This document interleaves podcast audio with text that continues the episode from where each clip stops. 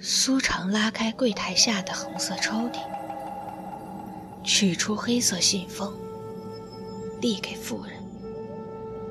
妇人拿起前面的毛笔，在朱砂罐里蘸了蘸，把自己的诉求和愿意典当的东西都写在了信封上，再一次递还给苏长。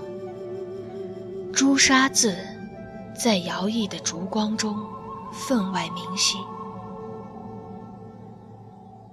让我的丈夫醒来，哪怕有一刻钟的时间与我相见，我愿意付出任何代价。任何代价？你可想好？想必你对零点当铺有所耳闻。这里的代价，也许超出了你的认知。你可真的做好准备，承担任何后果？是的。妇人的回答简短有力，之后便不肯再吐出半字。苏长虽然看不清他此刻的表情。但他已经感受到妇人的坚定，也只能回道：“好，请你稍等。”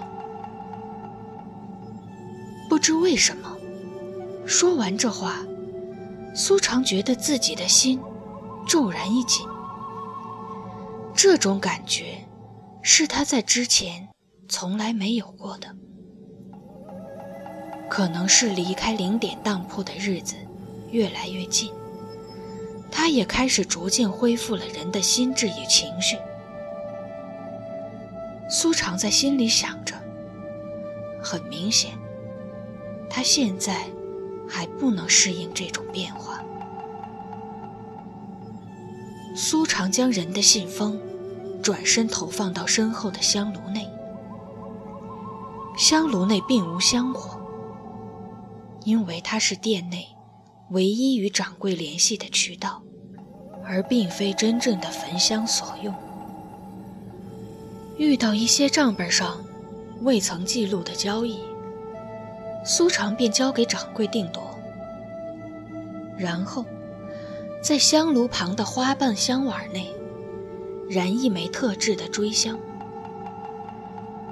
他与客人都将沉沉睡去，待香燃尽。他们便会苏醒。香炉内会多出一封掌柜写的朱砂信。零点当铺有个不成文的规矩：一旦追香点燃，所有事情便再无回旋余地。往日的苏长会行云流水般的完成这一切，但今日。燃香之前，苏长忍不住回头，面向妇人道：“可以决定，绝不后悔。”是。妇人回答，依然简短坚定。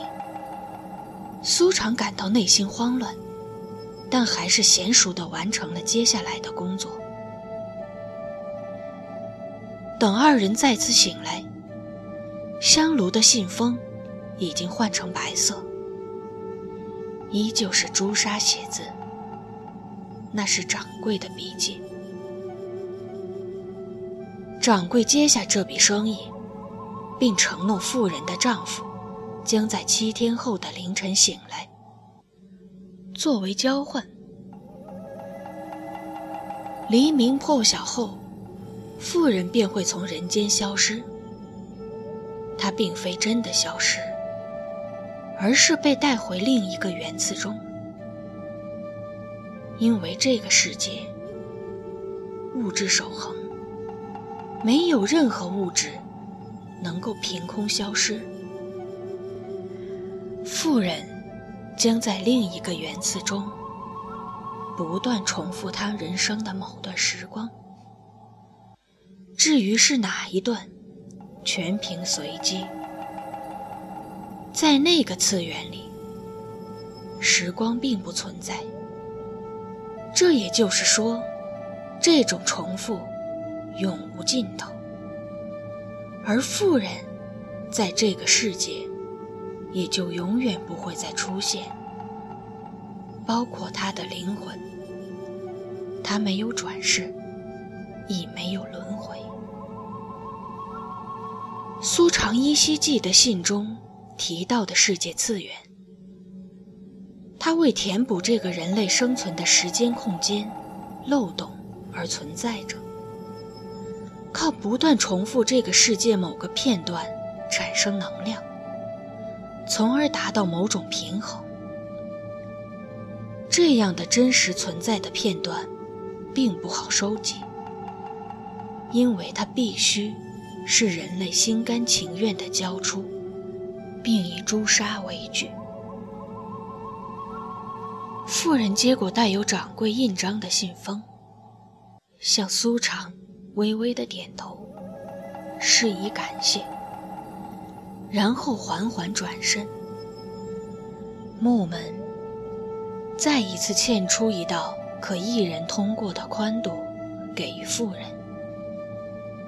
这时天色已经开始泛白，困意向苏长袭来。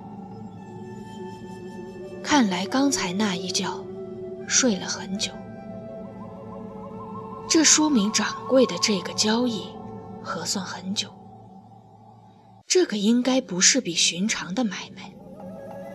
苏长进有些好奇，而这样感觉的变换，并非。没有让苏长觉得欣喜，反倒生出一丝担忧。苏长知道，他开始逐渐恢复越来越多的人类情绪，可一旦如凡人，打破常规的变化，就会让人心生担忧。这样复杂的情感，让苏长。感到前所未有的疲倦。